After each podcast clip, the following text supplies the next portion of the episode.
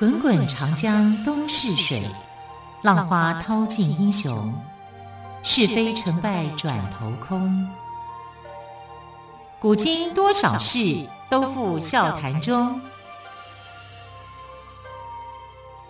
陪你说历史，汪培制作主持。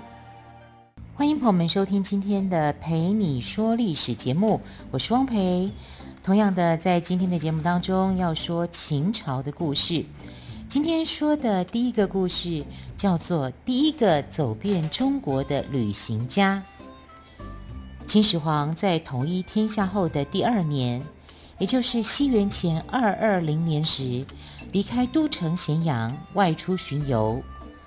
秦始皇先后五次出游，足迹西到甘肃陇西，东到山东半岛，北到长城边境。南到长江中下游南部的广大地区，要四处巡游，首先必须有畅通的道路。秦始皇消灭六国之后，立刻下令修建从咸阳通往全国各地的驰道，最主要的目的当然是便于统治全国，另外也为他四处巡游提供方便的交通。秦始皇出游乘坐的车子究竟是什么样子呢？一九八零年，考古工作者在秦始皇陵发掘出两辆铜马车，经考证得知，它是按原物缩小一半模拟制作的。前面的叫高车，是开道车；后面的叫安车，安全的安哦。是秦始皇乘坐的高级卧车，布置精美豪华，可坐可卧，十分舒适。车厢有一门三窗，窗户可以来回拉动，就像现在汽车上的拉推玻璃窗，便于观赏沿途风景，又可以通气采光。据史书记载，秦始皇出游时，有文武重臣随行，护驾作陪，前呼后拥，大小车辆达八十多辆，浩浩荡荡，十分威风。第一次出游，秦始皇到了秦人祖先的故地西陲，也就是现在的甘肃天水。第二次出游，秦始皇在山上立石刻碑，为自己歌功颂德。下山时，秦始皇遇到了暴风雨，在树下避雨，于是封那些树为五大夫。秦始皇第三次出游去了山东半岛，返回途中在博浪沙，也就是现在的河南原阳遇刺，虽然人没有受伤，但是败兴而归。这次的遇刺事件。使秦始皇的巡游计划中断了两年，直到西元前二一五年，他才恢复出游。第四次出游，秦始皇去了秦皇岛，出了山海关。秦始皇出游还有一个重要的目的，就是要寻找长生不老之药。有个叫徐福的方士告诉秦始皇。东海有蓬莱、方丈、瀛洲三座仙山，山上有长生不老药。于是秦始皇派徐福去寻访。徐福推说海中有鲛鱼捣乱，去不成。秦始皇就在第五次出游时，亲自带领弓箭手与鲛鱼搏斗，最后杀了一条大鱼。他以为这样徐福就可以拿到仙药，但是秦始皇终究没有拿到仙药。他在返回咸阳的路上就病逝了。接着要说的故事是世界第八奇迹——秦陵兵马俑。一九七四年三月，陕西临潼县西阳村的村民在挖井的时候，挖出了一个破碎的陶俑。村民并没有当做一回事，因为以前也常常挖出陶俑。来检查打井工作的公社水保员很细心，把这件事情报告给县文化馆。文化馆就派人取走碎片，送到研究机构检测。不久，一支专业考古工作队来到了西洋村挖掘，没想到居然发现了震惊世界的奇迹——秦始皇陵兵马俑。秦始皇陵兵马俑守卫着秦始皇陵，在地底下埋葬了两千多年。兵马俑虽然是陶俑，却和真人一般大小。有的身穿齐藤长衣，身披铠甲，手持兵器；有的腰束皮带，扎着裹腿，气宇轩昂。兵马俑博物馆是目前世界上规模最大的地下军事博物馆，原是秦始皇陵的陪葬坑。目前已发现三个坑，呈品字形排列。出土了武士俑七千多件，车马约五百四十匹，战车约一百三十乘，鞍马一百多匹。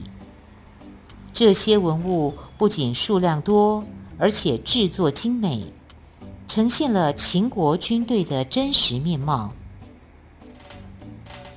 秦始皇陵位于骊山脚下，方圆五十余公里。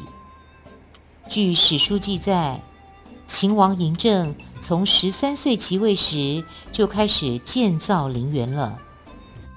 当时秦朝总人口约两千万。光是建造陵园的劳役就多达七十二万。秦始皇下令要把墓室挖得很深，然后再用铜水浇筑，放置棺材。墓室修建的像咸阳的宫殿，上面还用明珠做成日月星辰的形状，下面用水银浇出江河湖海。墓室里埋藏了许多珍奇宝藏和动植物。为了防止盗墓，还在墓室门口设计了机关，一旦有人走近，就会射出暗箭来。一九七八年九月，法国总理希拉克参观兵马俑后，兴奋地说：“世界上已经有了七大奇迹，秦俑的发现。”可以说是第八大奇迹。不看金字塔，不算真正到过埃及；不看秦俑，不算真正到过中国。世界最古老的有闸运河。秦朝灭了六国之后，为了运送征服岭南所需要的军队跟物资，秦始皇命令使路开凿河渠。沟通长江水系的湘江和珠江水系的漓江。西元前二一五年，秦凿渠建成了。唐代以后改名为灵渠。两千多年来，灵渠一直是岭南地区与中原地区的水陆交通要道，历代都对灵渠进行修葺。规模较大的就有二十三次。一九三八年，湘桂铁路通车，灵渠才逐渐停止航运。现在它的主要功能是农业灌溉和城市供水。灵渠不仅是世界上最古老的人工运河之一，还是世界船闸之父。灵渠河道狭窄。弯曲的地方很多，有些河段水位很浅，因此在水浅急流之处，需要建斗门来抬高水位，帮助船只通行。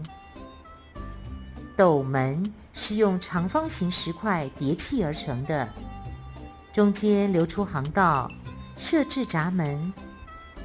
斗门是船闸的前身。也是世界上最早的运河通航设备，比巴拿马运河的船闸早了上千年呢。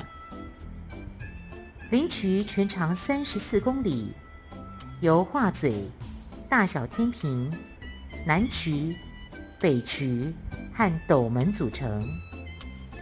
画嘴是灵渠最主要的分水设施，将湘江水分为两股，其中七分水回流到湘江，三分水流入漓江，有三分离水七分湘的说法。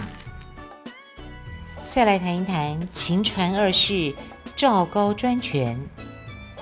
西元前二一零年，秦始皇外出巡游。他最宠爱的小儿子胡亥、丞相李斯、中居府令，也就是掌管宫廷车马与出行的官员赵高等人随行。回程中，秦始皇病倒了。当时正值盛夏，秦始皇的病情迅速恶化。到沙丘，也就是现在的河北广宗县西，就病逝了。按照惯例，皇帝死后应该由太子继位，可是秦始皇死后继位的不是太子扶苏，而是小儿子胡亥。原来胡亥伪造秦始皇遗诏而登上皇位，成了秦二世。秦二世重用赵高，将他升为郎中令，也就是关内禁卫长官。赵高是一名宦官，由于善于察言观色、逢迎拍马，深得秦始皇胡亥的赏识和信任。胡亥篡赵登基的事，就是赵高一手策划的。他看到秦二世昏庸无能，便开始胡作非为。赵高让二世独居宫中，不再面见大臣，又设计害死李斯。最后，赵高策划了一场政变，杀死二世，企图篡位。接着，我们来说胡亥篡改诏书做皇帝的故事。西元前二一零年，秦始皇在第五次出游的回程路上病倒了。他知道自己活不久，就让赵高代笔，给在外监军的长子扶苏下诏书。命他赶回咸阳继承皇位。诏书还没发出，秦始皇就病死了。由于秦始皇没有正式册封太子，李斯担心一旦死讯传开，皇子们会争夺皇位，百姓叛变。为了稳住大局，李斯决定秘不发丧。当时知道实情的只有李斯。胡亥、赵高和几个宦官，他们悄悄地把秦始皇的尸体装在车里，继续赶路。因为天气热，怕尸体腐臭引来猜测，还特别在车里装了不少的臭鱼干。赵高是胡亥的老师，深得胡亥宠幸。其实他为人阴险，野心很大。赵高知道胡亥胆小怕事，毫无才能，只知贪图享乐。他想，如果胡亥做了皇帝，自己能有更高的官位。于是，赵高拿着秦始皇的遗诏和玉玺去见胡亥，怂恿他篡改诏书，自立为皇位继承人。胡亥起初不敢。但经不住赵高软硬兼施，就同意了。赵高又去找丞相李斯，对他说：“一旦让扶苏继位，大将军蒙恬必将取代他成为丞相。”李斯私心很重，怕自己丞相的位子不保，就答应帮助胡亥取得皇位。于是。三个人毁掉了秦始皇的遗诏，另外还伪造了一份遗诏，宣布立胡亥为太子。同时，他们还伪造了一封秦始皇的遗书给扶苏，说扶苏在外面没有任何功劳，却日夜愿望，应该自杀才对。又说蒙恬为人臣不忠，也应该自杀。扶苏接到信后自杀于军中，蒙恬因违抗命令而被捕。赵高听说扶苏已死，非常高兴。回到咸阳后，立即发丧。胡亥继位，成为秦二世。李斯仍然担任丞相，赵高则升任为郎中令。接着，我们来说指鹿为马、赵高专权的故事。赵高做了郎中令，仍旧不满足。还想当丞相，他利用秦二世对他的信任，诬陷李斯父子想谋反。昏庸的二世听信谗言，杀了李斯全家。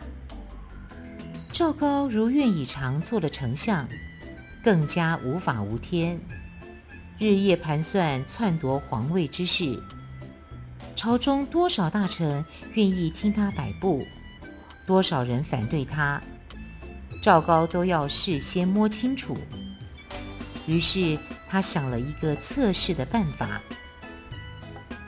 有一天，赵高牵了一头梅花鹿上朝，他说：“这是一匹好马，我特意派人找来，把它献给陛下。”赵高当着满朝大臣的面，指着鹿对秦二世说。秦二世听了，不禁笑出声来。丞相真会开玩笑，明明是鹿，怎么会说是马呢？赵高紧绷着脸，一本正经地说：“请陛下看清楚，这千真万确是一匹好马，怎么会是鹿呢？陛下不信的话，可以问问各位大臣。”大臣们心里明白，说假话是犯欺君之罪，说实话会得罪丞相，难免被他报复，所以他们大都都不出声。有人顺着赵高的意思附和道：“陛下，是马，是马，这确实是匹好马。”也有一些正直的大臣告诉皇帝：“这是鹿。”不是马，这些诚实的人后来被赵高透过各种手段治罪，甚至满门抄斩。赵高见时机已经成熟，就策划政变，杀死了秦二世，夺了玉玺，准备继位。但是文武百官对赵高的篡位行为很不满，赵高只好改变主意。把玉玺传给扶苏的长子子婴，立他为秦王。赵高让子婴斋戒几天，然后到太庙举行登基仪式。子婴外貌憨厚，其实很机灵，知道赵高想把他骗到太庙杀掉。斋戒完，他一直不去太庙。赵高沉不住气，亲自来催，结果被早已经准备好的子婴杀死在斋宫里。